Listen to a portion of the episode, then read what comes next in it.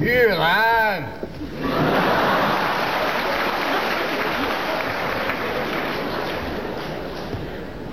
开门呐！你是谁呀？听不出来了，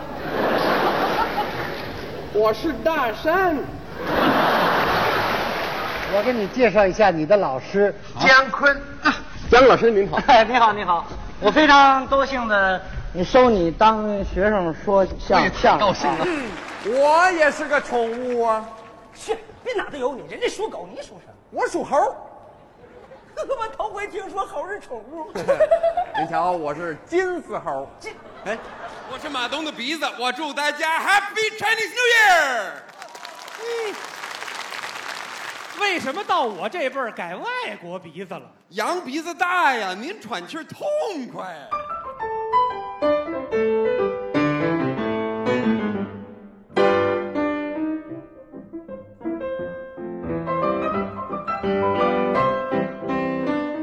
你好，欢迎收听《西四五条》，我是今天的主持人捕头。这是我们的一期访谈节目啊。我们今天请到了一位很特别的嘉宾，我先来说一说啊，大家猜猜是谁？他应该是中国人最熟悉的国外的老朋友，可以应该几乎不用加之一。人人见到他都会觉得熟悉，包括我们来这个场地，一到这儿就有人认出他来啊。他是一位相声演员，也是一位脱口秀演员，他就是大山老师，欢迎大山老师。大家好，嘿嘿对，你好，咱们从上次见面到现在也快十年了，九年吧。我们是一一四年，一四年底，一四年，一四年底在哪整整九年了。在三里屯的老书虫。那时候还有老书虫，哎对，哎，那时候我也刚开始这个尝试做一些脱口秀啊，您看那会儿，等于是国内脱口秀还没起来呢。对，刚刚像 Tony 啊、石老板啊，他们刚刚登台开始演。那个时候黄西也是一三年底，好嗯像刚回来，开始在国内发展。没错，对，然后我也是，就是差不多那个时候也开始接触，开始做一些尝试，然后一直到一七一八年，慢慢慢慢的，我也我也逐渐淡出这个圈儿。但是我觉得就是那几年说脱口秀还是很有好处。现在呢，我倒是因为最近也做了一个组了一个专场，叫大山校友会。欢笑的笑，嗯三点水那个会，就是说我们以笑会友的这种感觉。我发现就是现在学习脱口秀还是很有用，因为现在虽然不是说正经八百的上去给大家介绍啊，我接下来给大家表演一段脱口秀，他不是那么说的。但是脱口秀已经变成我们一个串场的形式，就是上台跟观众聊天互动。哦，啊，他呢就觉得这个他是对我过去学相声的一个非常好的一个补充。嗯，哎，就是说脱口秀本身并不是您现在从事的这些活动的主体，呃，不是主体，但是呢，呃，分不可分割的一部分，嗯不可分割对，包括您上次我记得一四年底跟您聊那次，您还说，呃，您对于您来说演脱口秀没有什么负担，因为从小就看，在对在那个加拿大那个环境。但是呢，您演的这个脱口秀，您感觉相声还是可以给他一个小小的底色也好，或者什么也好。哦，我自己认为这个、这两种艺术形式没有矛盾，它是姊妹艺术。嗯，那么对我个人来讲，我学习中国的传统，尤其是传统相声，嗯，呃，是作为一种语言学习、语言的提高、一种锻炼，对这种这个文化的熟知等等这些方面都是非常有好处。嗯，但是呢，呃，就说了几年之后，遇到了一个非常严重的瓶颈。嗯。就是跳不出老师带学生的这个固定模式，就无论如何都是老师来教我 灿烂什么这个。呃，这丰富的中国文化是吧？博大精深的中国文化，结果教着教着发现，其实他是一知半解，我比他还了解。就是我们所有的节目都是这么一个套路。嗯，中国的有名的学这个老师，无论是姜昆老师、嗯，唐杰忠老师、丁广泉老师，都是属于我的老前辈，相声的，是。这个非常就是艺艺这个相声表演艺术家这个级别的，带着我这么一个洋学生，是。就跳不出那个老师带学生的这种这种这种模式。然后呢，学传统的当然是非常有用的，甚至是必要的，嗯，就是这个打基础。但是呢，我更大的一个欲望是做原创。可是相声我这一直是没过这个坎儿，我我写不了原创的相声。中国人都很难写，别说你。所以这个是为什么逐渐的，就是从九六九七年以后，慢慢慢慢的，我也退出相声，说的越来越少了，主持越来越多了。哎，呃，一直希望能够有机会回到相声去突破这一点。那么后来一三一四年以后，我觉得脱口秀其实给我带来了这么一个机会，因为脱口秀讲究的是原创，哎它也没有说那么严谨的一种创作的模式，是它比较灵活。嗯，呃，观众互动，然后就说自己的事儿。你看，我们听传统的，无论马三立还是刘宝瑞还是什么的，他很少说自己生活中的事情，他都是在扮演一个角色，说说说我都实际上都是角色，没错不是他真正生活中的像马大善人，就对其实不是他，对是另外一个人。但是嗯脱口秀，我们说的是我们发生在自己生活中的，嗯我们自己生活中的一些体验呢，一些体会，一嗯些想法，然后再进行一定的艺术夸张。对，我们不是一个生活的这个这个写白啊，是吧？是是有夸张，是有演绎，对呃，甚至是有虚构，但是它是呃基础就是自己自身的经验。嗯，所以我觉得这是学学脱口秀和学相声的一个本质不同。我们学相声呢，我们是要深入生活，深入生活呢，就是去了解别人的生活，了解观众的生活。嗯，脱口秀呢，就是上台说自己。妈就让你了解我的生活，行不行？对，你看啊，说到这个，我们今天这个场地，就是戴老师说正好在这儿演一个话剧嘛，排演一个话剧。我们对在这个场地就紧挨着单立人，单立人不就说嘛，上舞台演自己嘛，对吧？对就是这样嘛，啊、所以这个，反正对我来讲，我也不是说一开始我就是想学相声，我是学中国语言的、语言文化，嗯，所以我学习中国的语语言文化艺术，嗯，所以呢，从相声也学了点快板，也对评书很感兴趣，然后呢，就是各地方的这些，我我都非常感兴趣，嗯。呃，脱口秀也是一种语言艺术，它也有艺术规律，也有艺术要求。嗯，呃，当然，它不一定非每一个节目都是艺术品，是吧？就是这这很少是能够达到那种艺术的高高度，但是至少是应该是有这方面的一个追求。然后话剧。以前也演了两部话剧，现在有一个非常难得的机会，嗯，呃，也是我就是近几年这个首次回到中国来的一个一个主要的动机，是来扮演一个中文话剧版的《肖申克的救赎》。哎哎，就是这个，据说这个豆瓣那个排名上的，这是排名第一是一，排第一。怎么说哈？你看啊，在中国的豆瓣的排行榜上，排第一的居然是《肖申克》，而不是《霸王别姬》。《霸王别姬》排第二。然后《阿甘正传》排第 哎，三。没错。所以呢，这个可见这个熟悉度，就中国观众对他的熟悉度、喜爱度。对，嗯，那么这是前几年我在多伦多去看一个，就是国内非常，呃，演了一百多场的一个一个非常经典的一个话剧，叫《断金》。哦。就是张国立、张铁林、呃王刚对。三位，嗯，铁人铁三角铁三角，他们演的一个话剧叫《断金》。断金。这个是深圳叫龙马社制作的，哎。然后他们来多伦多的时候，我去看他们演出，嗯。演完了以后非常有幸的跟他们三位出去吃宵夜、哦。喝点酒啊、这个认识了，哦。认识了。嗯，这个以前也演过话剧，但是呢，这个这三位也是在多伦多加深加深了感情吧。嗯，这个几年以后，嗯，他们有这想法，嗯，龙马社来制作，嗯，张国立呃老师来导。演，嗯，呃来做导演，然后呢，他们一个创意是希望就是原汁原味的。这个外国人来演《肖申克的救赎》，嗯但是说中国话。但是是中文话剧版，所以会说中文是最起码的要求。对，嗯。所以呢，他们说啊，这我们现在想做拍一个《肖申克的救赎》，请你来主演。我第一个印象是我演我来演那银行家嘛，安迪安迪 安迪这个银行家，我想这个。嗯，想的好像不是，反正也可以吧，也可以，可以，可以，可以，可以可以对，就没有没有觉得是不可以，但是嗯这这好像也没有觉得特别，这这天经地义似的，啊是吧？就感觉为什么找我来演这个？他们说嗯不不不不，我们说主演的，实际上是请你来演 Red。因为他是故事的叙事者，有大量的旁白嗯需要你站出来。那我想，哎呦，那我以前无论是学相声，还是脱口秀，还是主持，嗯我最擅长的就是这种大段的旁白。而且呢，再说一个，就是语言的艺术。疫情期间呢，因为没有现场演出，我在家里修了一个一个小的录音棚，然后哎逐渐修成了一个摄影棚，嗯。然后就是开始录一些短视频，你开始做一些语音的节目，开始啊、也是用这段时间来锻炼锻炼、学习学习嘛。嗯，呃，也做了一些诗朗诵的短视频，哦，很多人应该都看到了。然后，其实我觉得这次话剧来找到我，可能最直接的一个原因，是因为看了一些哦诗朗诵的，应该有关系。啊。嗯，浔阳江头夜送客啊，就是哎，就说 要的就是那种劲儿，要的是有那种劲儿，对，嗯所以我特别担心呢，我们这个话剧排了以后呢，我上台，然后灯一亮，我一下走戏，还真张口就来一个浔阳江头。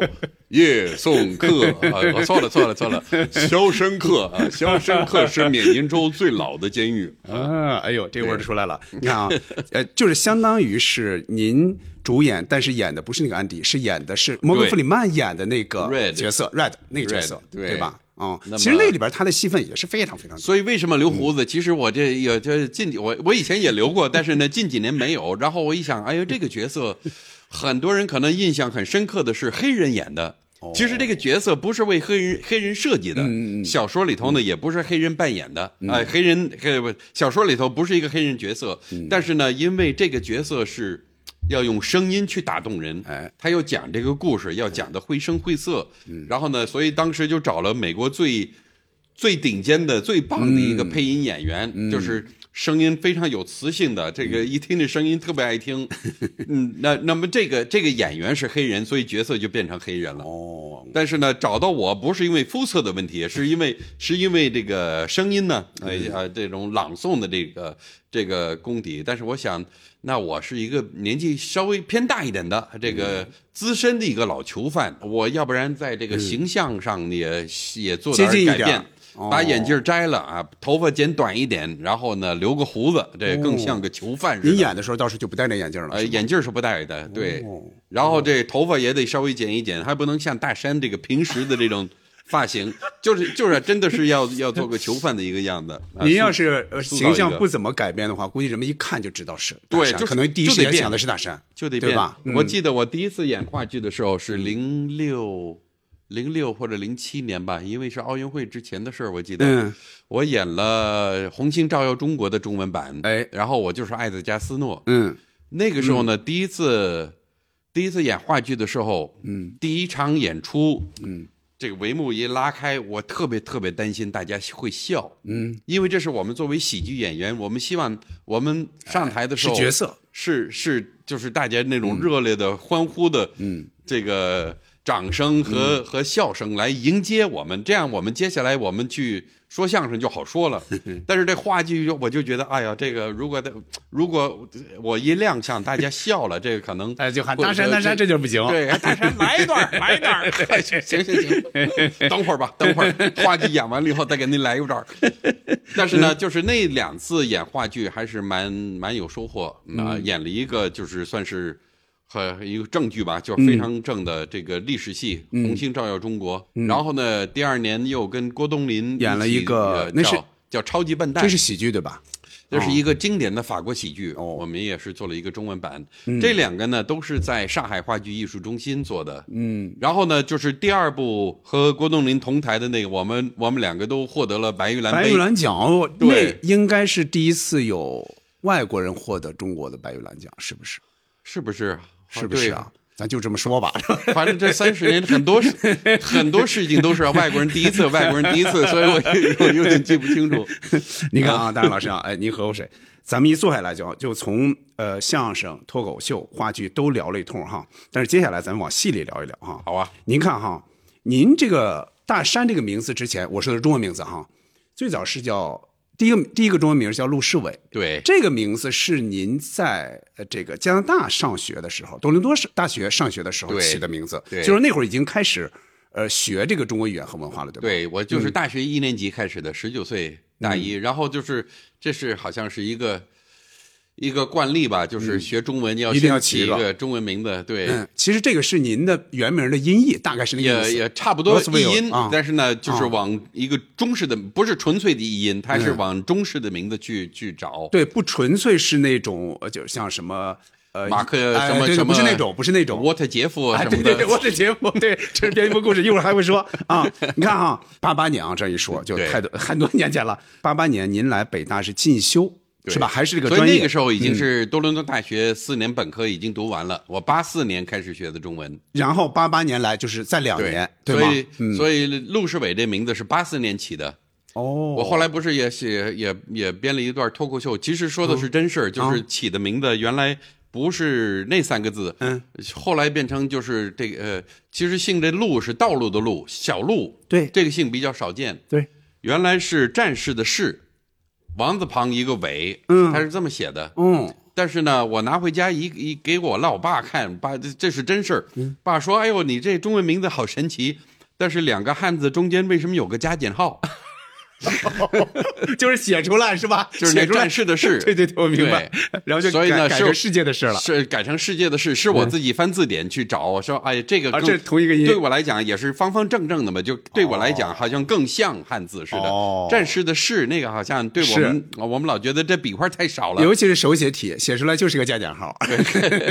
啊我们老觉得汉字应该笔画多一点，所以我找了一个。然后呢，老师说，那这个王字旁这个尾也得改，就换成单立人那个尾。嗯，说这个名字不是很谦虚，但是也可以。关键问题是，后来知道您的名这个名字的人就少了。后来大哎山是我演的，就是到就是大学毕业以后到北京大学来进修，然后演了一个小品叫《夜归》。夜归夜归这个角色叫许秋佳。哦，不是叫许大山啊。呃，原来叫许秋佳，后来他们说呢，哎呀，开始排练的时候就觉得这个名字比较拗口。哦然后呢，北大留学生处，嗯，留学生这个宿舍有一个这个食堂有一个厨师叫许大山。哦然后呢，就是我们这是北大汉语中心的老师编写的一个小品，他们说啊，许秋佳这名字确实比较拗口，干脆哦咱们就换许大山吧。哦，所以也还真有这人改的非常好。改好之后，您发现了吗？我是大山呐，就他说这句话的时候，这个人就爱乐。你要说我是许秋歪，打正着肯定不乐。你要起码这个不乐。他为什么还有几层意思？就是那个时候砍大山是一个哎刚刚流行的一个，就像现在的网络语，就是最最时髦的一种新的一个说法，哎哎是吧？北方就是很流行的这个叫砍大山，砍大山，对，而且是一个。语言类节目是吧？相声小品的一个演员叫大山，就觉得哎呦，这砍大山，砍大山，对啊有这么一层意思。对还有一个是什么呢？就是外国人起中文名字一般都是文绉绉的，都是我们汉语老师给我给我们起的。对那么起的都是很正式。陆世伟，哎这时候对对，就是这样的非非常文文的名字，嗯，没有给外国人起这么农民的名字，呃对，就什么典型农像民的名字，像是一个咱们这儿来说，就有点像个小名儿对。啊这人是大山或者小山，或者说哎我的理解也是有点土洋结合，哎。那么我的节目特点就是土洋结合，没错。再一个是特别好记，没错。因为，这名字本身是一个笑点，嗯。我叫大山，这个大山一出来，那个效果马上就出来，这应该是全场可能第一个包袱，就第一个笑点。第一个对，哎，接下来所有的就是说那什么，我回去睡觉呗，回来干嘛？睡觉呗，就是接下来就特别顺了，对就只要说一个这个词儿，下面就全乐。所以，哦所以，呃所以，就话说回来，嗯就是原来对陆世伟这个名字也不是说特别的有，有什么特别的意义。我嗯就觉得，就大家好像这是亿万观众赐给我的一个名字，而且 大家都那么亲，无论我走到哪里，这个都是非常亲切。哎呀，你不是那个大山吗？是不是很快就就非常快，非常快。哦，你的嗓子都哑了。我的气管炎又犯了。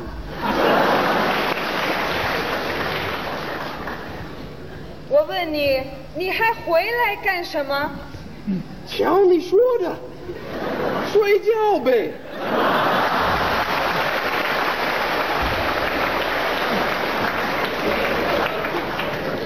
再说都十一点了，我还没吃完饭呢。哦，原来如此。我问你，许大山同志，许技术员，你如果不困不饿，你还回家吗？这是饭店还是旅馆？我是你的妻子还是你的服务员？哎，日来。一边凉快去。们您周围的人很快是不是就接受了这个名字了？因为就那个时候叫的那个了。那个时候我都不知道我们上这个元旦晚会有这么大影响。嗯，我以为只有春晚有影响的。我不过您那会儿对春晚估计也没什么印象，没什么感概念，哦，是不是？那个时候就是对中国的电视晚会没概念。您相当于刚来了半年啊，因为那个时候呢，现场演出底下有五百名观众，我已经很紧张。嗯，没有告诉我有五十有有五个亿来 是吧？来看这个晚会，所以呢，就是播出以后，其实播出以后我已经这这事儿已经过了。对我来讲，我去体验生活，给我个机会到电视台演个节目，好玩儿玩儿玩儿一趟，回来就是回到自己的学习上。嗯，然后元旦播出以后，这个播出以后。我上街才发现，哎呦，这这这一抬头，哎呦，这你不是那大山吗？那个大山大山。对，而且还有一点，首先你看那会儿就不像现在我们在就国内看这个外国人看的稍微多一点，那时候是新鲜事没有那么多。再一个，您的个子非常高，应该也非常突出，经常一走，马上看着这大高个儿嘛，有点像，比方看着姚明了，你这肯定要先认出他来嘛。哎，对再一看，哎，这不是元旦晚会那个吗但是这个这也是对比很重要，因为我我同台演出的都是属于我的在中国的长辈，那那个 四四几年的或者五几年出生的，没有几个特别高的个儿，是吧？是。然后，所以我跟唐杰忠站在一起嘛，那当然我个儿就很高了。没错儿。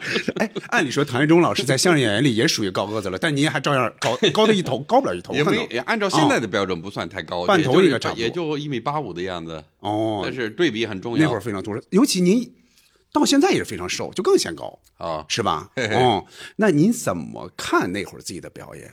还是说，就是说，首先您刚才说的是紧张，再一个就是说，不用太琢磨什么，我就把这些词儿说出来，大家就乐。您这对这个这个大家的反应，您您觉得意外吗？不意外是吗？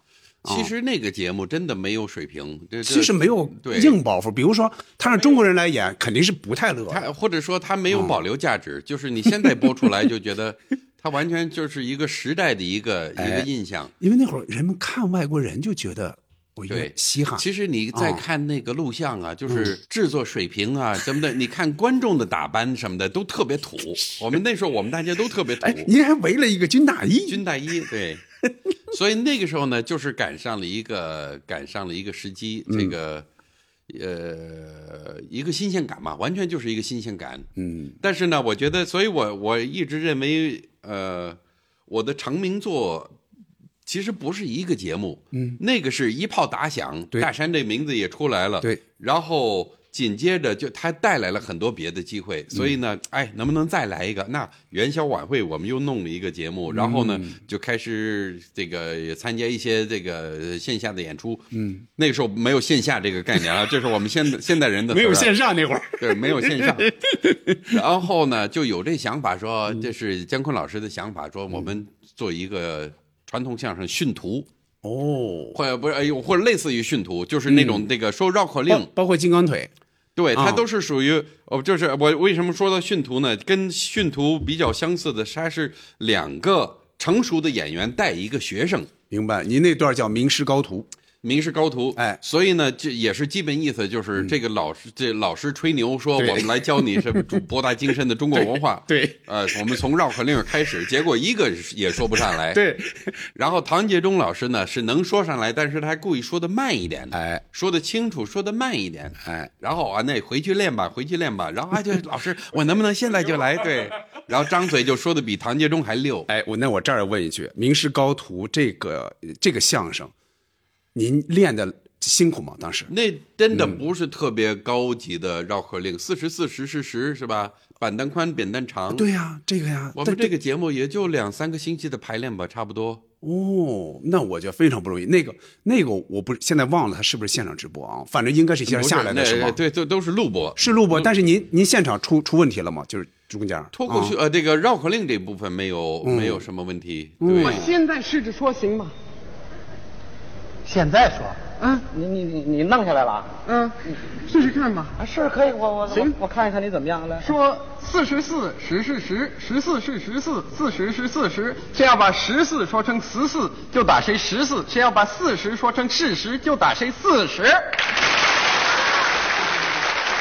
挺好的呀，那个效果很好。我那个时候对嗯相声并不是特别有感觉，因为没有舞台经验。那么，但是呢，就像我说的，前面你有这种曝光，有这种知名度，这机会就像滚雪球似的，就这越越来越多，越来越多。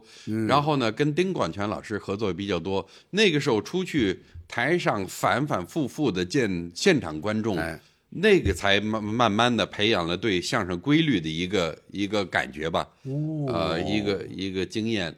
哦，所以后来，所以为什么我说我的成名并不是说某一个节目，嗯。啊，它是从这个节目，然后这个节目是一个新鲜感，是吧？夜归玉兰开门这个节目是完全是一个新鲜感，对，呃，出乎观众的意料，嗯，没有想到的是第二年。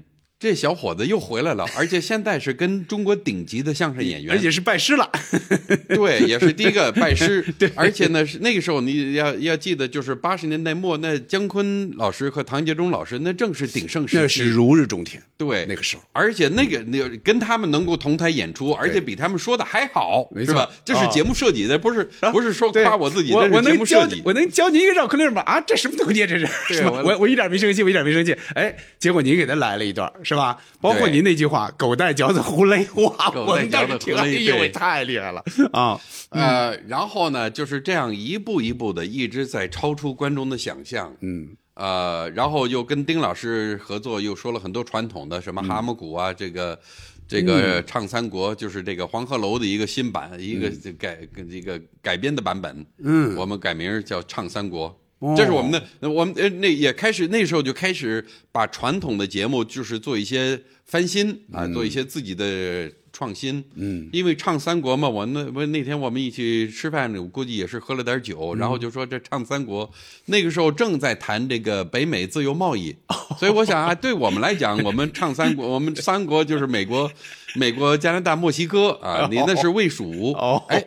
丁老师一听这个点子，就想：哎呀，对我唱的是魏蜀，哦，啊，我唱的是这个是吧？是他们的这个之间的矛盾。你谈的是北美自由贸易啊，我们这么一个新点子，嗯，老的结构我们结合起来，挺好啊，就这样做了一个叫《唱三国》。哎，所以就是反反复复那几年的一直在很认真的，就是开始是一个偶然的机会，后来很认真的一点一点的，真的是在。在在真正的学习相声，嗯，一个节目一个节目的提高，嗯，回到我前面所提的这个瓶颈呢，嗯，就是我们这里头的一个套路是每每上一层都是要超出观众的想象，嗯，原来很容易，你只要张嘴说一句倍儿棒啊，什么哎呦哥们儿什么对什么傻帽什么这些，对对。啊，然后呢再说绕口令。嗯，再说歇后语，嗯，可能再唱唱两句戏，哎，呃，在在这么一一直在超出观众的想象，嗯，但是这种模式、这种套路，你反反复复以后，你就跳不出了。后来我发现，哎呦，我成了超级中国通了。就是大家，我一上台，大家认为我是无所不知、无所不晓的超级中国通，哎，我就跳不出观众的想象，是，反而形成了一种心理一种一种恐惧，因为我生活中的我没有台上那么完美，嗯，其实这个对喜，这是也是违反了喜剧规律，嗯，你不能把自己，你要算架起来了，对你架起来，你大师，哎。我是大师，大家 不是大山了。对，哎呀，这个就不好玩了。嗯，然后我开始，为什么我说就是学生和老师之间的这个模式，我开始越来越不喜欢，是因为我发现每一次上台，我总是要先吹牛。哎，大山，这你会吗？哈，小菜一碟，我张嘴就来。嚯，这小子有点傲气了啊！我要好好考考他，我要好好考考他。来吧。啊，然后考来考去，考来考去，最后还是我胜出。然后我的搭档来一句：“嘿，他什么都会。”就就成了一个模式了。对，然后我台上我吹我吹牛，不可乐也，不好玩儿，嗯，也不可爱，嗯。所以呢，我就觉得，哎呀，这个学习相声，八八年第一次接触到九六九七，我就觉得好像这条路走到了一个。我总觉得还是还会有一些发展，但是我现在这种瓶颈，或者呃遇到了一些障碍。而且那个时候的相声本身，它也是慢慢在往下走了。从春晚其实也能看出来。是，所以这也是我当时的一个印象，就是我进入相声以后，嗯，大家一直在说不景气，不景气，不景气。嗯，后来我想，那那我其实我就是相声不景气的一个表现，因为没有没有节目，没有新人，我是唯一这里头算是有点新鲜感的。其实我是我是相声不景气的一个一个代表，怎么？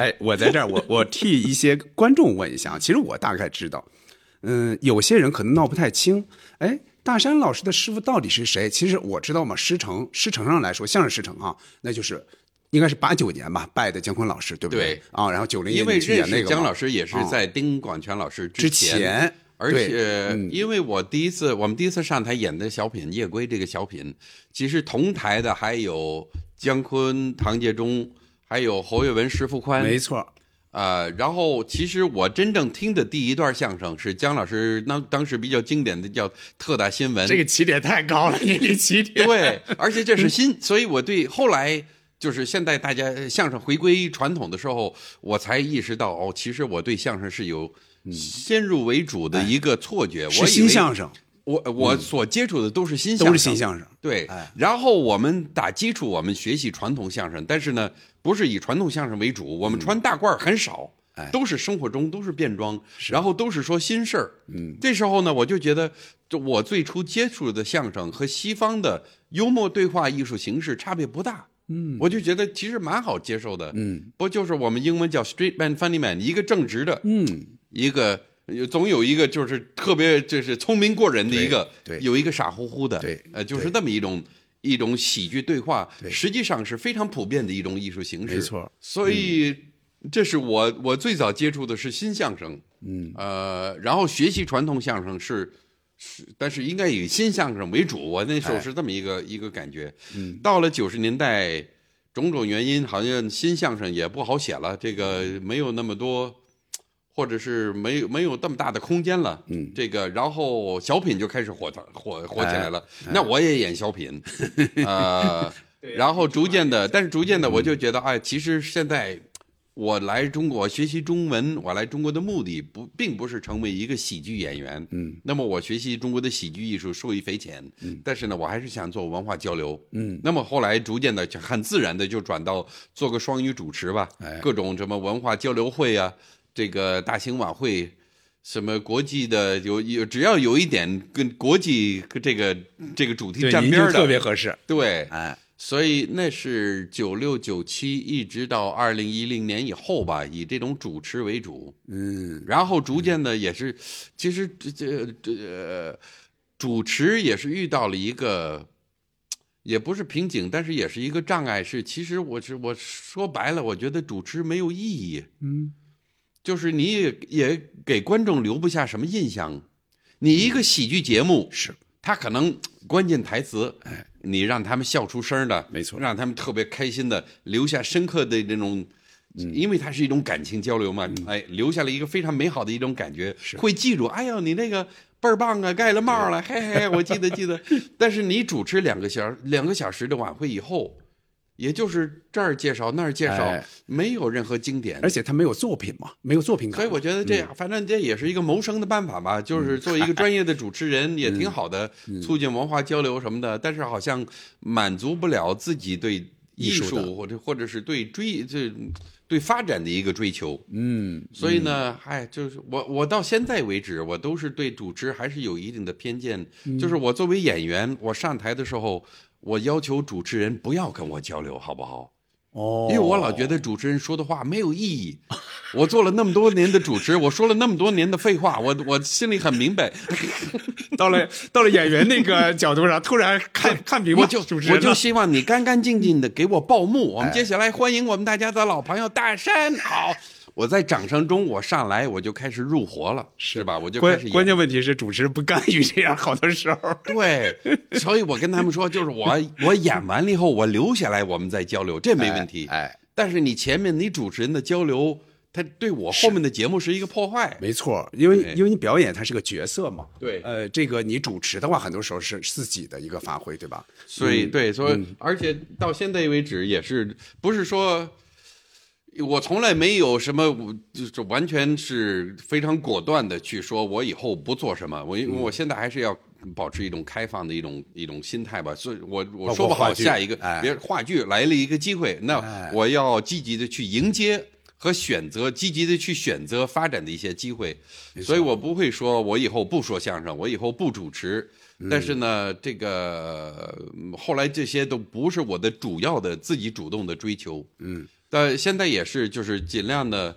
尽量的少主持，就是 特别有意思的活动或者特别这个，那那也也不是不可以，但是更多还是想在自己单口喜剧也好，或者是诗朗诵也好，或者是话剧什么这些，就比较有文化内涵的、有创新的、有点有点艺术。嗯，有点艺术性的啊，有点成就感的这些事情是我的我的主要追求，都围绕着语言艺术。嗯，呃，咱们可以再说一下这个小品哈。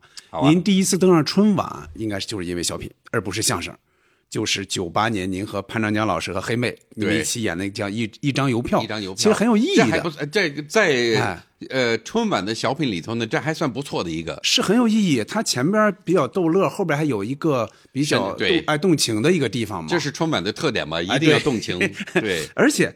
您您现在可以大概说说，当时他们怎么找到您的？就是说，是说这里边是需要一个其实外国人来进行一个协调。很多很多机会是这么来的，因为这里头呢有一个设计，嗯，我们需要一个会说流利中文的外国人。那那首先会想到我，这个这个这个也不是因为我，这是因为中央电视台的这个影响力嘛。首先最熟悉的就是这个说过相声的那个大山，嗯。所以啊，包括一直到现在，你看，二零二三年邀请我来演话剧，也是因为我们这里头是需要一个外国人。对，嗯，所以呃，春晚首先说不是我的成名。嗯，你看前面说的夜归是一九八八年，那么在舞台上我已经活跃了十年以后，哎，才第一次上春春晚。是，而且已经是因为我自己认为是九六、九七、九八差不多。逐渐的说相声越来越少了，逐渐的已经开始淡出，是有点。所以是我那一段说相声基本上是告一段落之后，我才第一次上电视上上春晚。嗯，那么那个小品呢？呃，为什么会找到我？其实有一个非常简单的一个道理，在海峡两岸这个题材上。这个以海峡这个题材的一个小品，这里头有一个角色必须是一个中立者，哎，不属于大陆，也不属于台湾，嗯，哎，一个中立者，他可能在海峡两岸里头呢，他并没有特别深的一种感情色彩，嗯，他是一个中立者，嗯。然后呢，在这里头呢，三角关系就就就复就变就复杂了。嗯，它是这样的，所以为什么这个小品要设一个外国的一个集邮者？嗯，因为那边是台湾的这个有一来找风筝的嘛，来找风筝票的，他是来找风筝邮票的。对啊，嗯，然后这个对对，所以它是这么一个三角关系。所以你看这个小品也是，呃，如果你再回去看的话，最。煽情的或者是比较生动的那一部分，嗯，是我退出来，是没错，我们我们前面是喜剧，没错，喜喜剧三角的一个，对，因为那是一个漂亮的女生，我们两个老爷们儿也都是有点互相争，就是典型的这种男女这方面的找一点笑点，对，然后呢，就是闹出了一个矛盾。然后我退出，您退出，然后黑妹演的这个人开始讲他爷爷的故事。为什么？就是讲那些比较他为什么那么急着要要这个呃这个风筝票？对。然后您那儿您那儿突然上又上台说你拿去吧。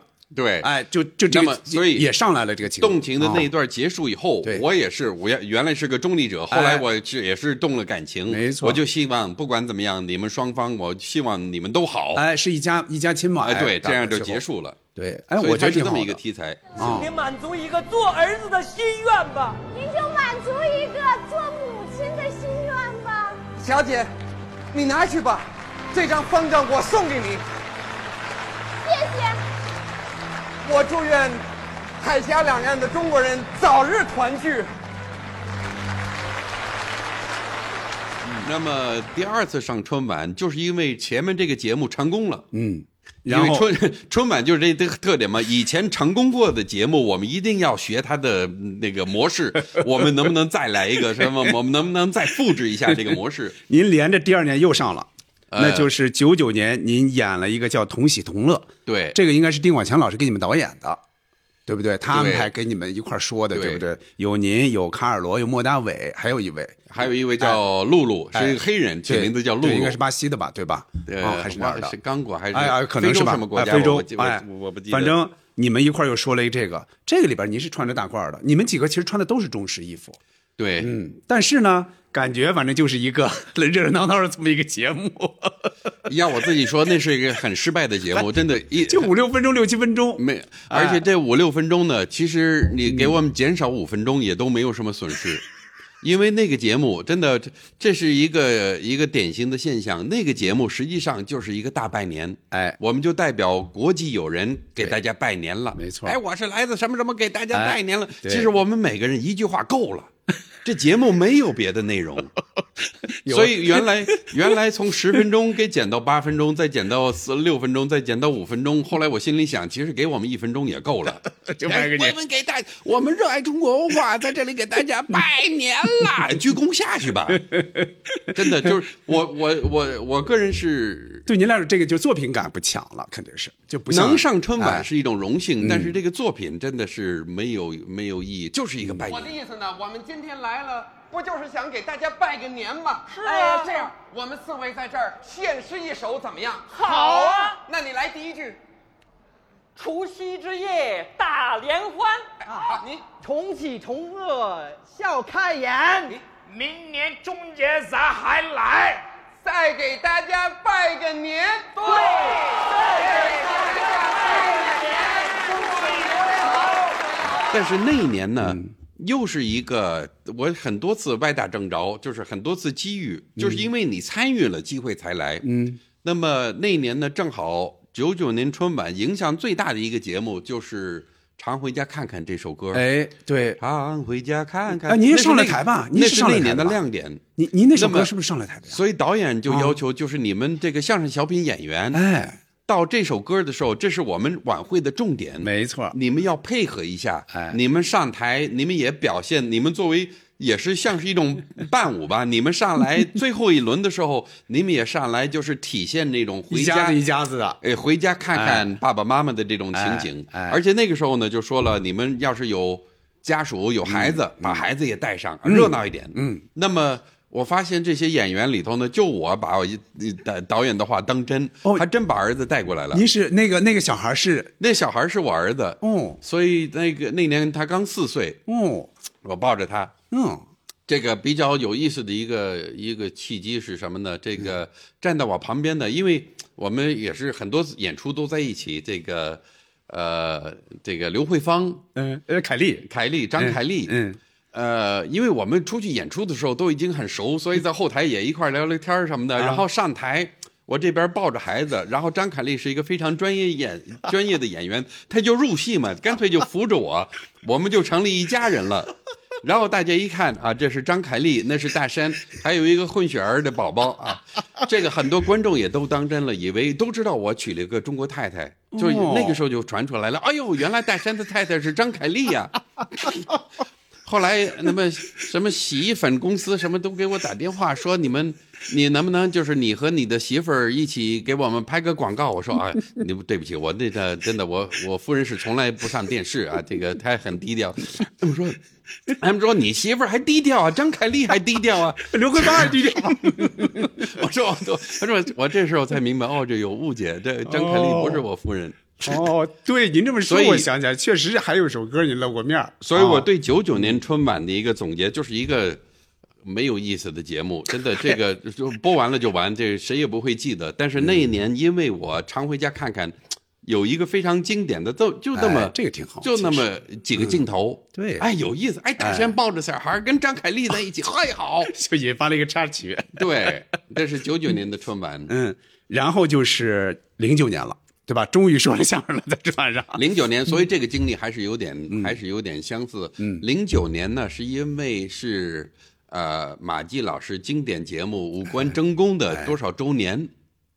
嗯，还是呃反正他们有还他是八七年上的，八七年。还不算周年，但是那一年、哦为什么？因为那年马东。马东是副导演，没错，没错。然后呢，春节晚会就是这样，就是过我们把过去的经典、哎。或者是过去成功的模式，我们再复制一下。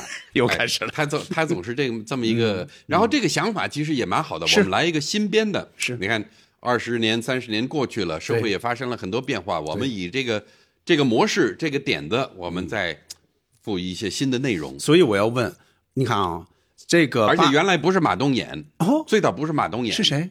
最早是姜昆老师。哦，马东是副导演，马东是副导演，是他出他有有这么一个创意，有这么一个点子，哦然后他也参与创作，但是是姜姜昆老老师来演带着我们，哎，那为什么要换？因为姜老师呢、那年也报了另外一个节目，那就相当于你不能同时没有，就是他跟戴志诚的节目。哦，呃，对，他报了两个节目，这嗯两个节目都通过了，那么他就面临一个选择，说那那对演员来讲，你让我去演一个群口节目，还是一个对口节目？哎那肯定是对口的分量更重一点。对，呃，再一个是马东在这儿，是吧？这两个节目都可以上，就让马东去带着他们吧。而且尤尤其又是演他爸爸的节那个对那个相声，所以这个最早不是说马东给自己设计了一个角色，是因为姜老师那个节目也通过了，哦这个我还真第一次知道。两个节目都上了。哎，如果要这样说，那我那个问题可能就可以打消一点，就是说为什么会请您来演这个鼻子？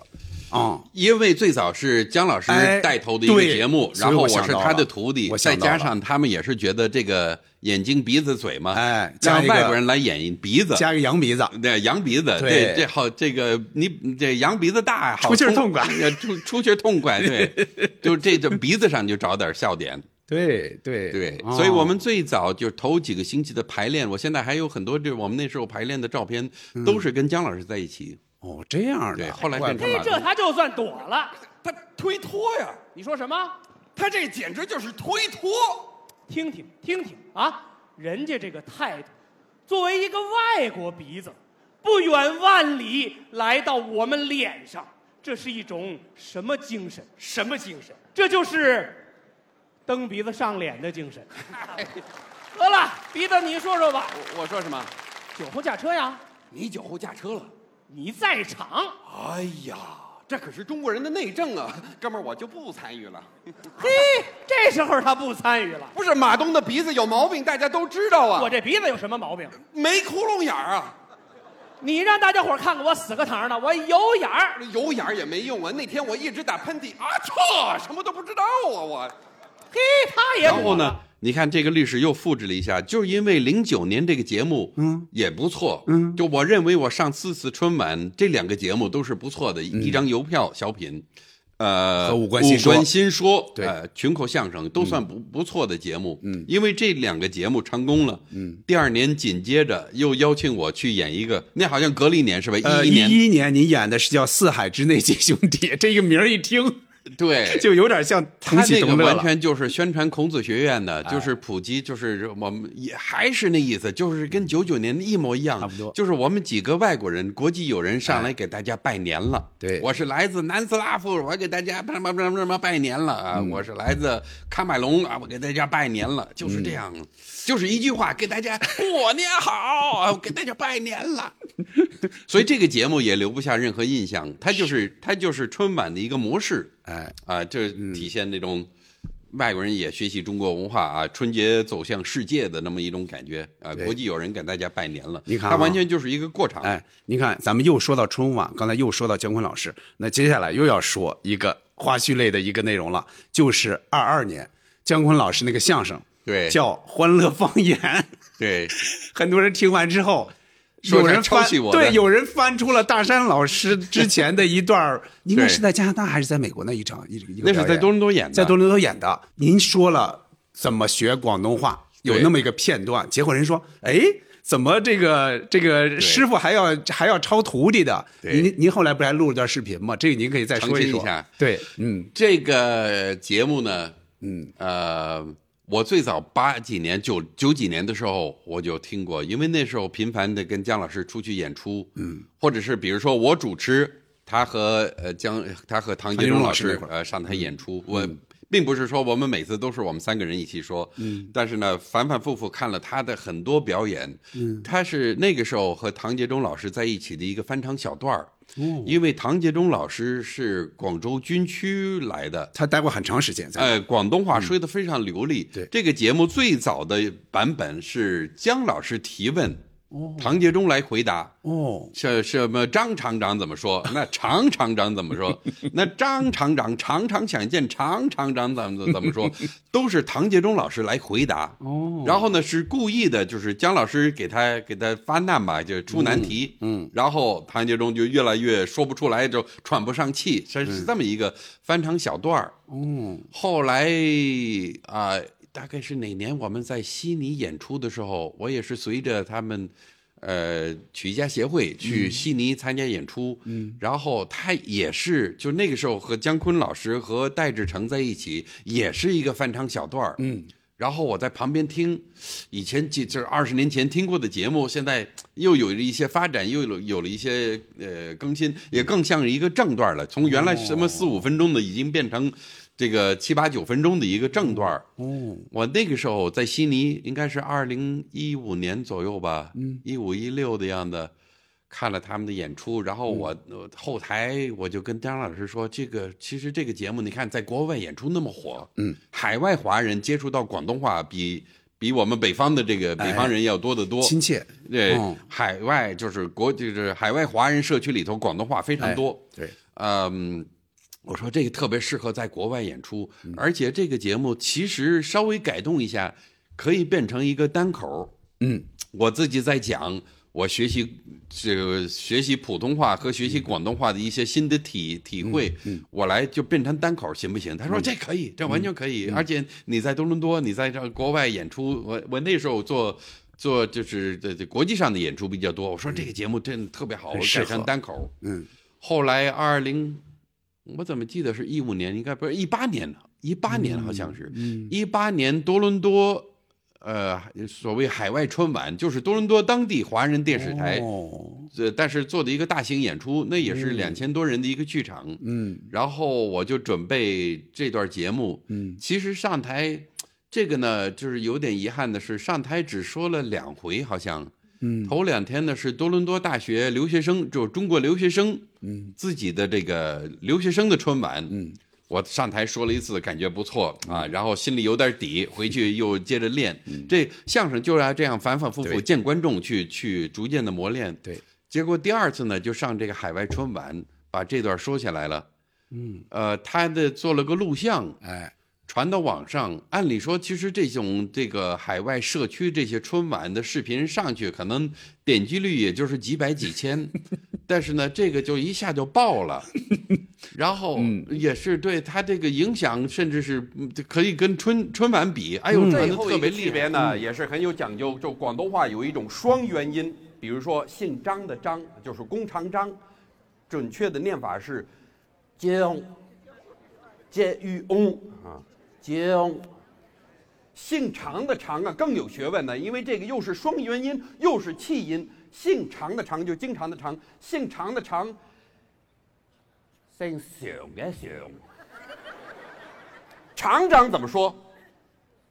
从长，张厂长，江从长，常厂长，向从长，张厂长常常想见常厂长，吸口气，江从长，向向向引向从长，哎呦，憋死我了！祝大家新春快乐，万事如意，谢谢你们。学广东话，说明您学的像啊。所以就是一八年，后来有的还有尤尤其是有些香港的网友留评论说看不出这个可乐在什么地方，他那个简单说，他可乐就在我的尴尬。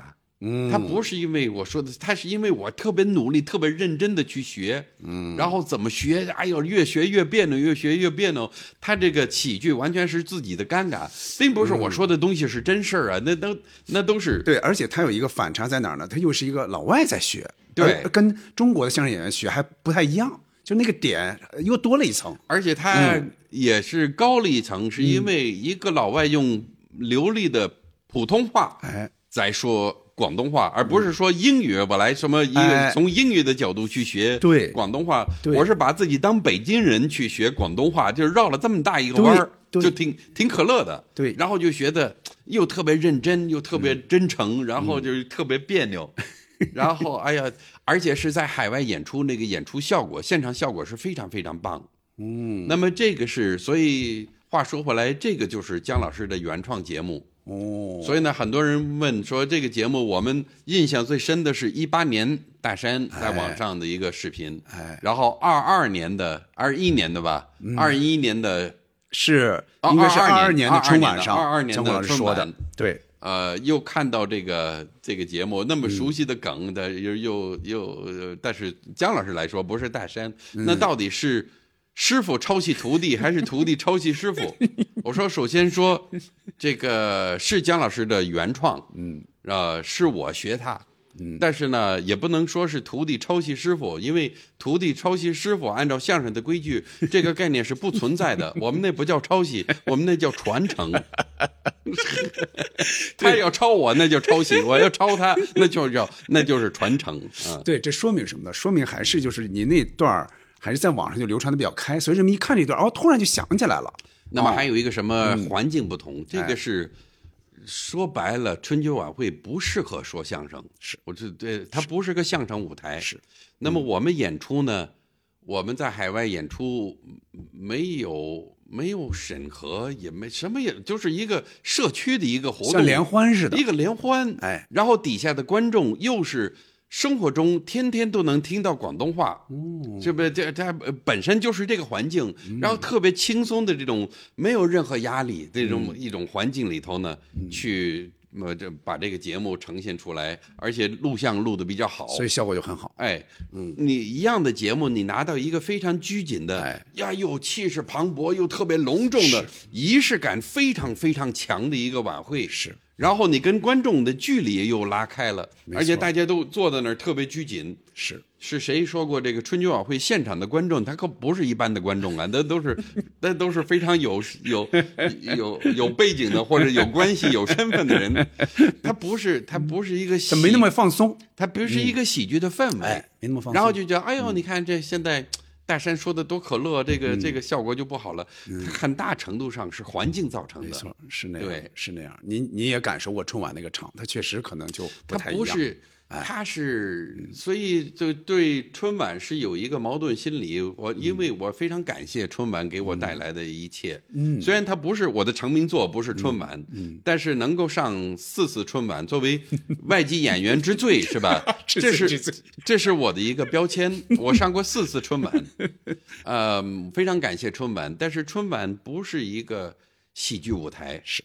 呃，他就是给大家拜年，好热闹，好拜年了，来，开心，就是就是见到这个人就高兴了，至于演什么可能就没有那么重要，可能都。我哦们、而且这个我们现在回顾春晚，就是回忆过去精彩的语言类节目，基本上都是二十年以上的。没错，赵丽蓉、赵本山那个时候，那呃对，是这样我马季老师宇宙牌香烟呢，哦，那都四十多年了，那都是那个时代。没错，没错，那是八四年嘛，可不对就四十年了嘛。对，嗯，所以他现在就是一个非常隆重的仪式，对我们演员来讲是非常荣幸的一件事情。因为我就总结嘛，其实对我们来讲，它更像是一个颁奖晚会。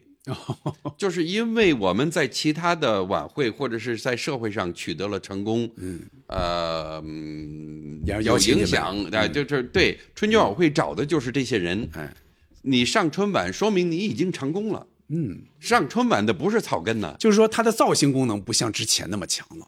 它是吧，而且而嗯且它是、它它它就像一个奖项，就是你、嗯你是有一定的水平，你才能上这个晚会。嗯但是这个晚会不太给你发挥的空间。首先说时间，时间压缩是吧？嗯环境怎么？哎呦，那种特别大的隆重的仪式感非常强，嗯而且排练排排排排排，他们一点这个即兴的或者是现场的感觉其实是没有的。没错所有现场的东西都是已经排的分秒不差。是啊，他没有他，但是呢，他他是对演员的一个肯定。嗯，所以我就想，我就就说，好比这个奥斯卡。奥斯卡奖一样，就是我上了四次春晚，等于是我拿了四次这个大奖，我拿了四个四枚奥斯卡奖。你问我要不要第五枚，我当然要啊！你你再给第五枚、第六枚，我都要啊，我都要。但是心里不太抱希望，说哎呦，我上春晚，我演一个特别精彩的节目。它不是，尤其现在可能更重要的是，现在我主要是在做单口，嗯，脱口秀也好，还是什么的，就是我的诗朗诵或者是我的自己的短视频，嗯，因为我觉得就是我已经形成了一个比较就是有自己特殊性的一个一个角色定位，我就是大山，我我演的所有节目我就是大山，嗯。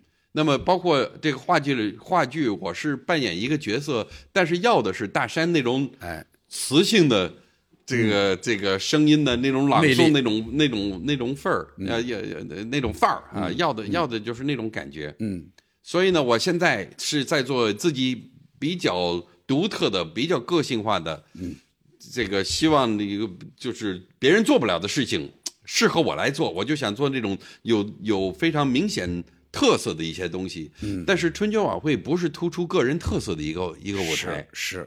对，前几年也是找我，也差点有这个第五次，说嗯。是这个，呃，那个时候春晚从一呃好像是一九年，嗯。一九年底，一九年底，嗯。春晚那个时候有想法说我们做脱口秀，哦，那会儿就已经有这个想法了。呃，一九年就有，然后找到我，嗯。找到方清平，找到思文，哦，我想起来了，哎、就是那个时候比较比较受欢迎的，对思文好像说过一次这个事儿。嗯，对，嗯，然后我们都去参加初审，我也把所有我认为可以上春晚的这些小段子也跟他们您那会儿那个专场叫《大山砍大山》，大山砍大山，我对。我把大山砍大山里头呢最适合那种过年的大型晚会说的一些小的段子也、也讲了，包括那时候我跟他们讲了。这个学广东话那一段儿哦。也是就是我们在审查节目印象这个反应最好的一个节目，哦就是大山学广东话。哦，那个是已经报给中央台春节剧组，嗯。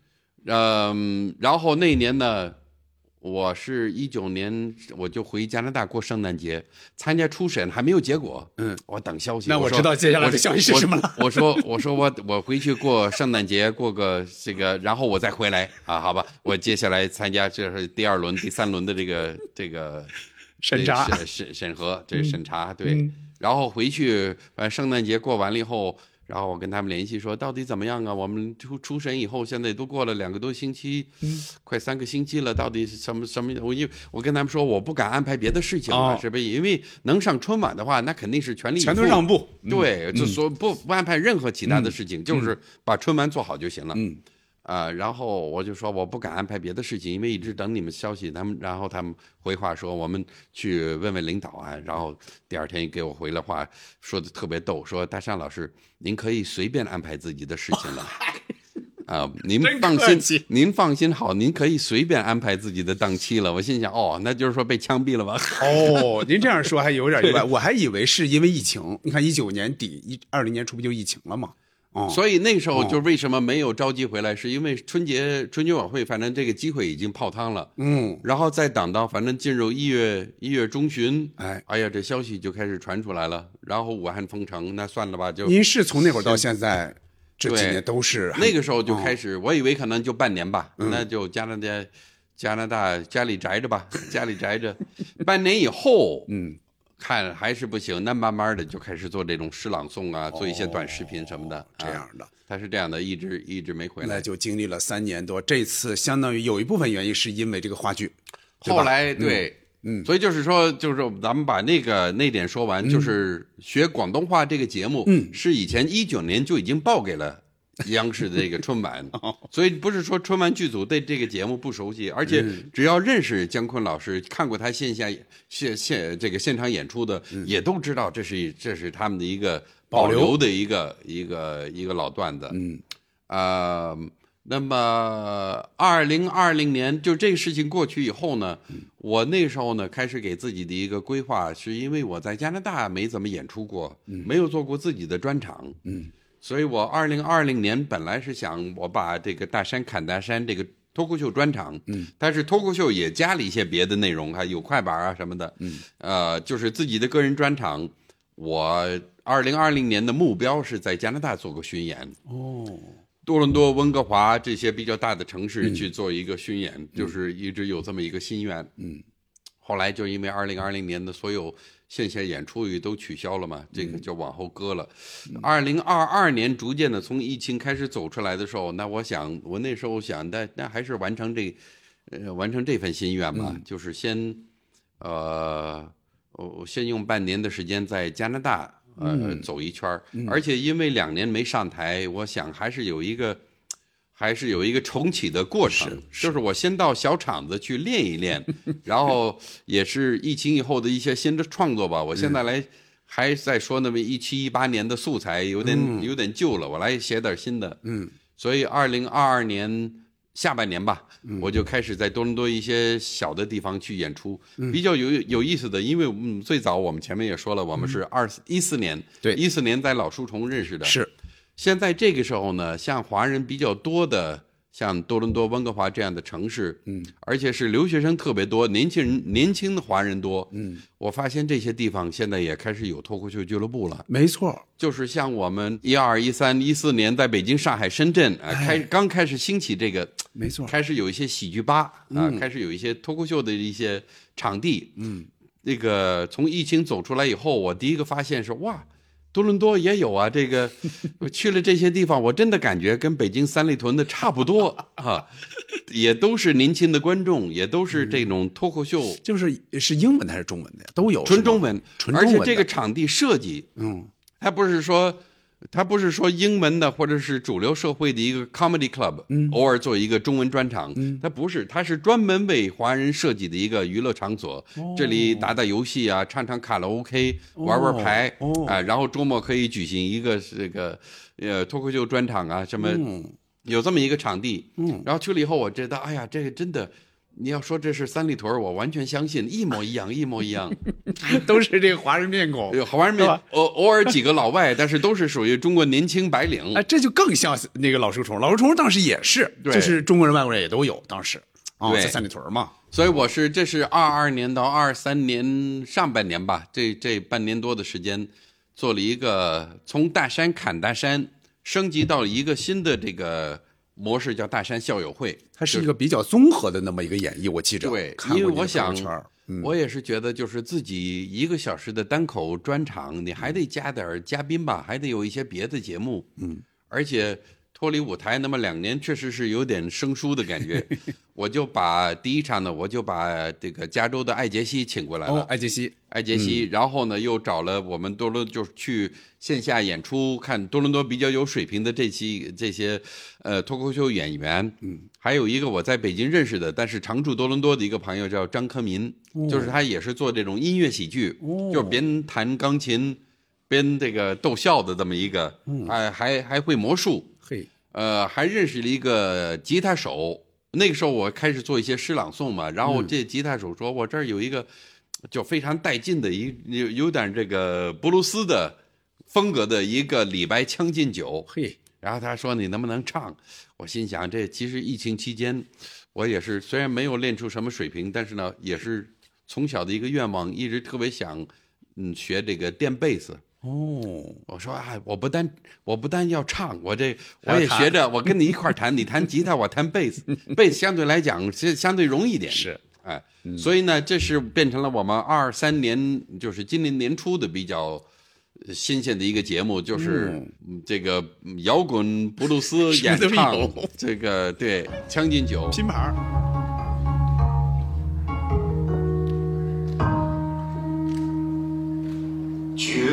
君不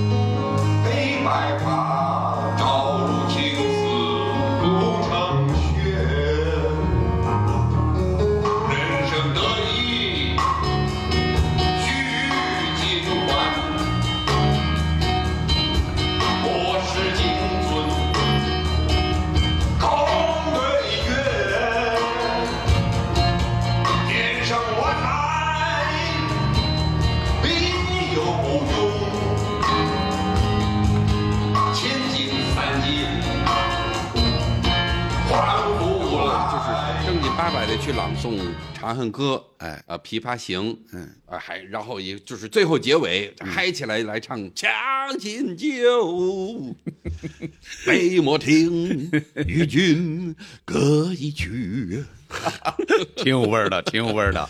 包括你那些朗诵那些视频，当时，那我们我们看到之后，对就感觉特别有味儿。所以为什么叫啊校友会？呃呃，虽然叫校友会，它不是一个纯喜剧专场。嗯，然后呢，就像我前面说的，好像我感觉脱口秀变成了我们一个文艺汇演的一个串场形式。嗯就是节目之间，我跟观众调侃，讲一点自己的段子，呃有一点互动啊。嗯然后接下来我们有一段魔术。嗯，然后这个说着说着说着，把自己的节目引出来是吧？嗯这个最近在什么？然后《长恨歌》是一点笑点都没有，嗨，是吧？这个有点像早年的春晚，像八三八四年的春晚，一个文艺汇演哎，就是文艺汇演联欢，大家那么在这玩儿，嗯，但是呢，它有它的合理性，就是别人来，我我就觉得这有时候自己退一步想，这个确实很奇怪。就我前面我说脱口秀，我再把自己的一个快板节目引出来，嗯，然后就说着说着，我就开始打这个三打白骨精，一个经典的快板节目，对。然后呢，完了以后再换一个嘉宾去，可能唱一首歌或者是一个魔术节目，然后再回来我就是《长恨歌》。然后我想，一个演员一台晚会，一会儿是三打白骨精，一会儿是杨贵妃的故事，这这是 挨不上啊，挨不上。但是呢，这些节目放在我身上，它有它的合理性，嗯，因为都是中国文化，也都是中国的语言艺术，哎，所以无论是诗朗诵，还是相声，还是快板儿，嗯，还是说个脱口秀，它是我大家非常熟悉的老朋友大山的个人专场，没错，适合我来演就可以了。是，哎，所以这是大山校友会，这个别人都代替不了，估计没有一个另另外一个人能够这样折腾，然后大家都特欢迎，对，哦，很难，对，嗯，我第一次演《长恨歌》的时候，朗诵《长恨歌》，我担心，我就我就想，这观众作为一两分钟的一个新鲜感，这没问题，但是有没有耐心十分钟一直对听下来？对。会不会看手机？哎我们现在不怕观众走，就但是呢，这个就是站起来走，这个不不至于。但是呢，就是在你表演节目的时候，看见大家都低着头看手机，你就知道哦，这我吸引力不够，嗯，吸引力不够。但是呢，我发现就是从第一次演了以后呢，还可以。这个还大家还是比较集中的，因为我我还是有自己的一个比较特殊的处理吧，我是。我是当个故事去讲，并不是说按照中国特别传统的朗诵的正正规的朗诵，嗯，我是把它赋予很多情感，然后这些《长恨歌》也好，《琵琶行》也好，它实际上叙事诗嘛，它讲的是一个故事，对，这个故事有人物啊、有情节，有有发展，有有开头，有发展，有结尾，嗯，那么就是作为一种。抒发这个讲讲故事啊，也这这就是可能就是把更多就是现代人的这种情感色彩带进来，再加上他，因为我来朗诵，他肯定是有一点点这种国际国际范儿，哎，再加上有英文的这个字幕，然后有自己制作的一个一个背景，它体现了比较。很综合，对，很综合一呃，尤其是一个中外的一个结合，嗯，尤其是到什么呢？还没提这个，就是其实我现在最喜欢的是我们做的就是原创的一个配乐，呃，李白《蜀道难》哦，一个纯爵士版。嘿，前面那个是 blues，有点嗨起来，将进酒。这《蜀道难》是用那种这个吹萨克斯那种自由爵士的风格，因为它是大自然的畏惧感嘛。对。就听听特别有意思。这个您现在还估计还没顾着，那在国内你还没演。这个还没播，还没播啊！但是也是，我是也是，就是有这种，我们呃，就是做了一个正式的录音，我们基本上就是非常专业的一个录音，然后在正在制作一个背景的投影啊，要就是要带这种伴奏。再加一个画面，再加字幕，尤其《蜀道难》这个，虽然大家高一、高二的时候都背过，但是那生僻字比较多。没错，没错。飞湍不流争喧灰啊，这什么字儿啊？这是。对，它不像什么《将进将进酒》啊那些白居易的还比较白话，对，还比较白。对，他是讲故事，是这样。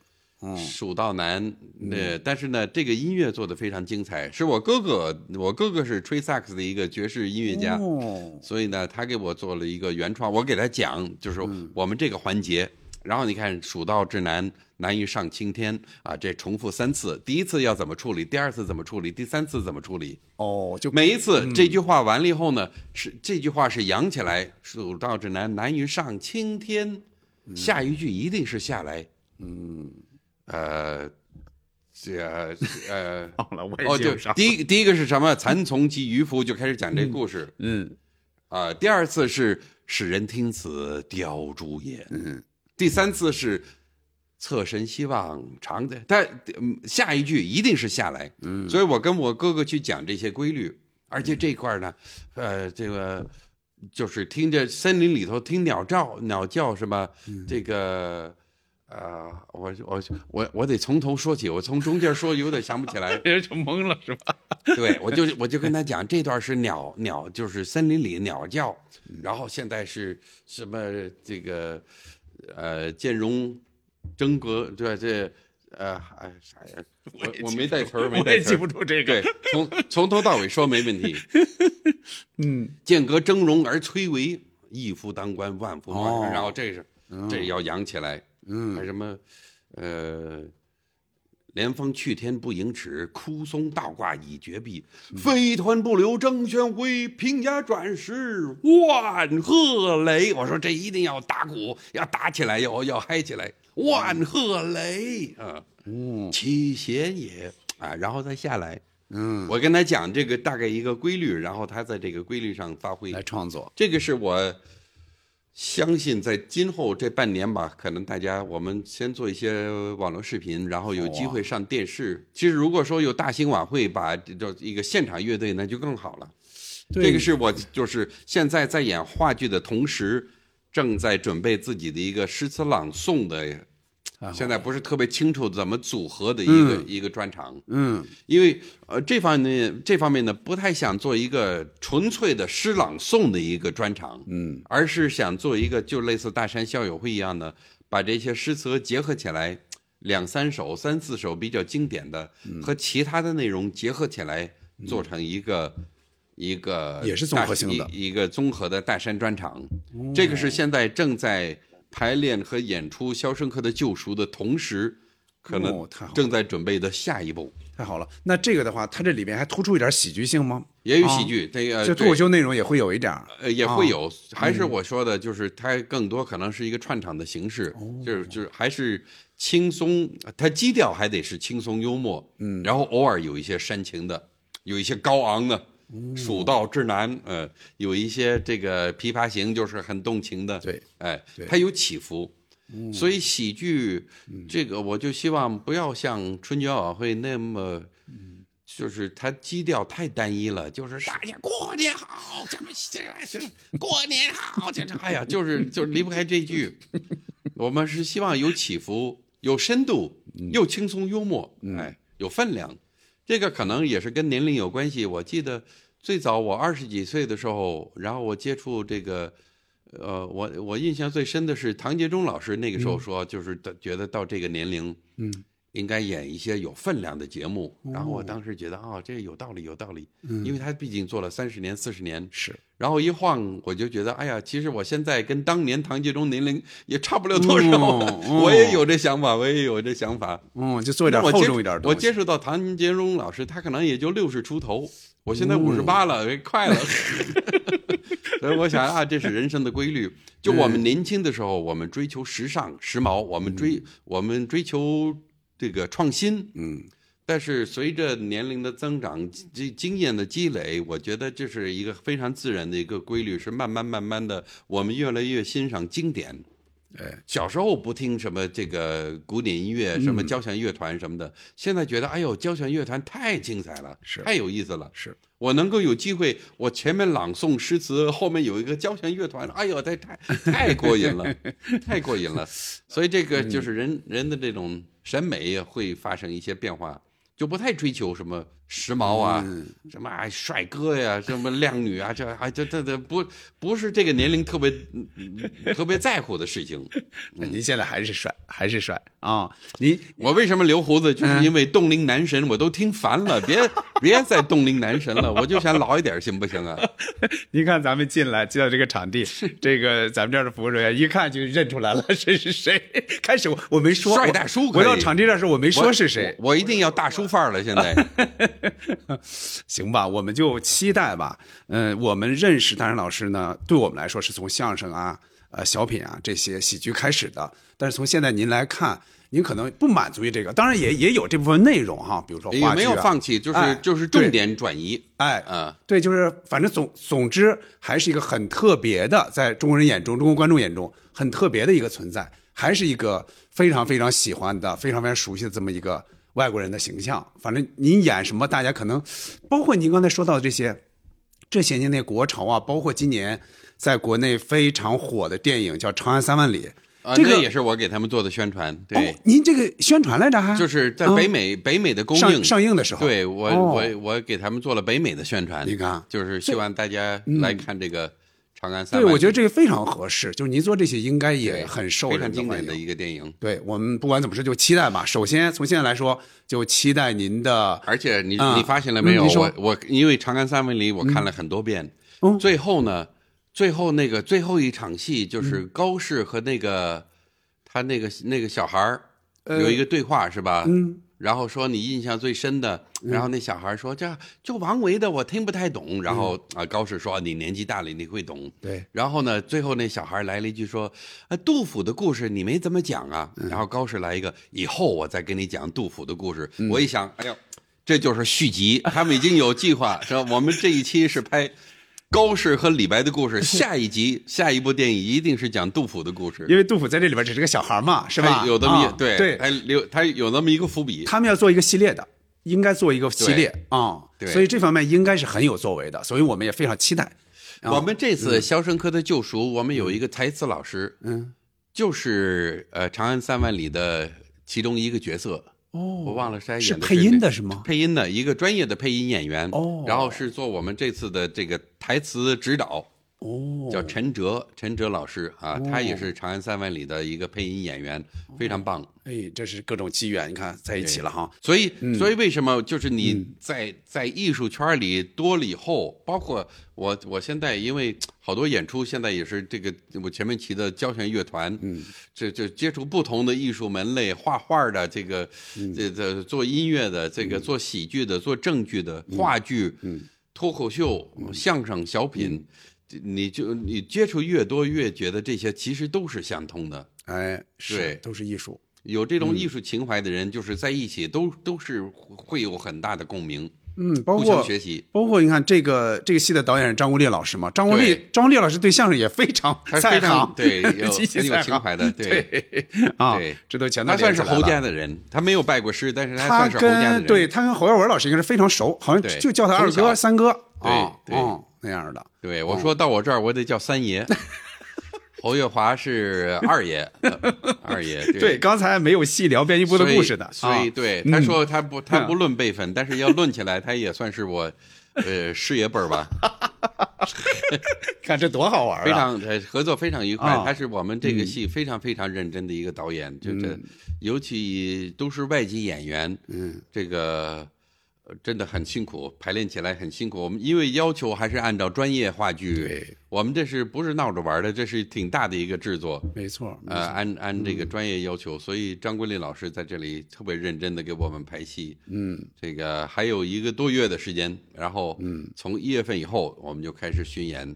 行嘞，《肖申克的救赎》行嘞，中文版话剧，我们就期待啊，这是大山老师主演的一部话剧，我们就去期待。这得过白玉兰奖的这位演员会表现，会表现是什么？这个我我也是如何？为什么啊接这个呢？也是觉得，嗯这那我我回国去自己折腾折腾也行，但是嗯呢，有这么一个大制作，有到一个大团队，哎然后呢，可以就像当年和丁广泉一样的，嗯就是。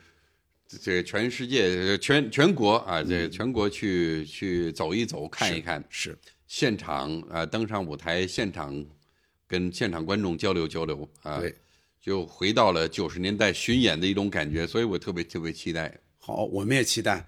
呃，首先是在深圳演哈，深圳，然后上海，然后北京，然后带到北京，然后春节以后我们休息一段时间，我们再继续全国巡演。那您那个预计您的刚才说的那个大概是朗诵的那个演出，大概会在什么时候？就是明年二零二四年的下半年吧。下半年，上半年是以《肖申克的救赎》为主。行嘞，行嘞，好。我们就期待期待一个对又又非常熟悉又有点不太一样的一个大山老师，好这是现在我们休息的时间呢，吃饭的时间呢，经常跟张国立老师一起切磋，因为他也是这方面这个做朗诵也比较多嘛。哎，没错啊。然后我说什么时候呢？我说我说我不是没有接触过濮存昕老师，但是没有他的联系方式，你帮我联系联系我，我把我的琵琶行也去呃向他请教请教。所以呢，这个也是呃，他们几位也是经常和西安交响乐团一起合作。我这次到成都也去看他们的演出，然后现在也正在排一个诗朗诵，就是交响乐配乐朗诵的。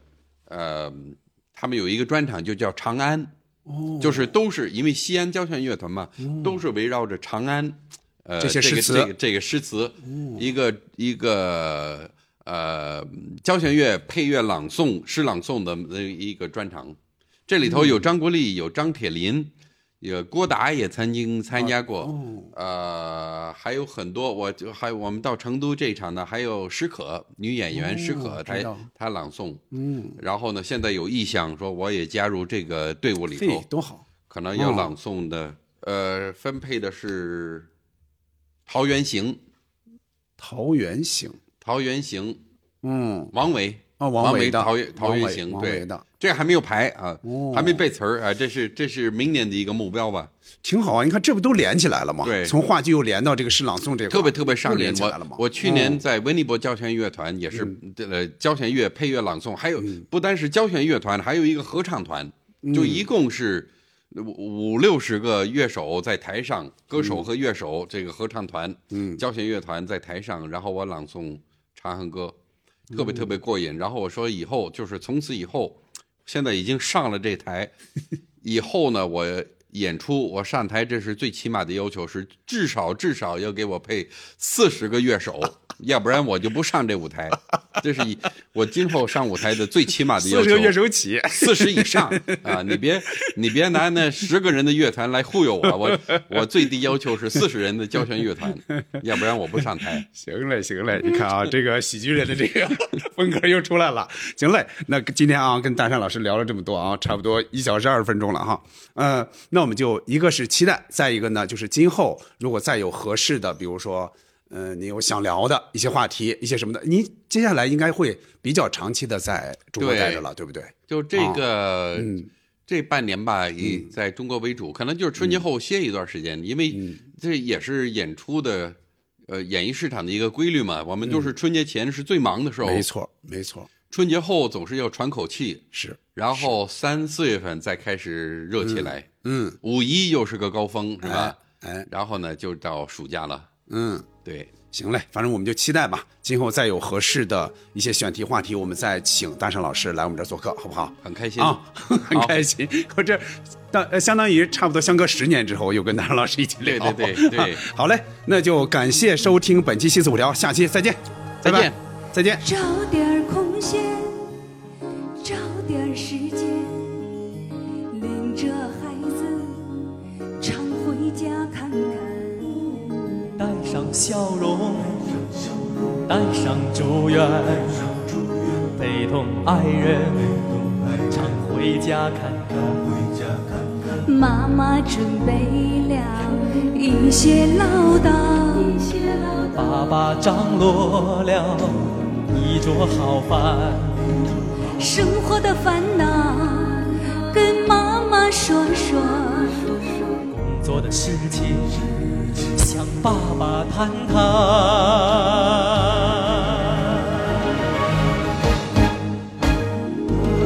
常回家看看，回家看看，哪怕帮妈妈刷刷筷子、洗。老人不图儿女为家做多大贡献呀一辈子不容易就图个团团圆圆常回家看看回家看看哪怕给爸爸捶捶后背揉揉肩老人不图儿女为家做多大贡献呀？一辈子总操心，就奔个平平安安。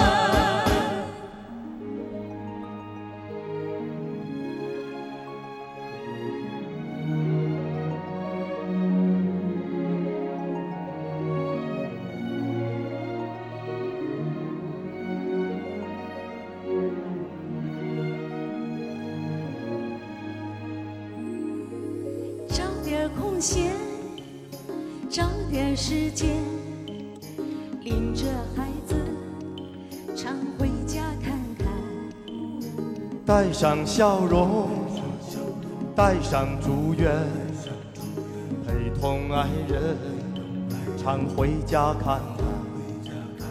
妈妈准备了一些唠叨，爸爸张罗了一桌好饭，生活的烦恼跟妈妈说说，工作的事情向爸爸谈谈。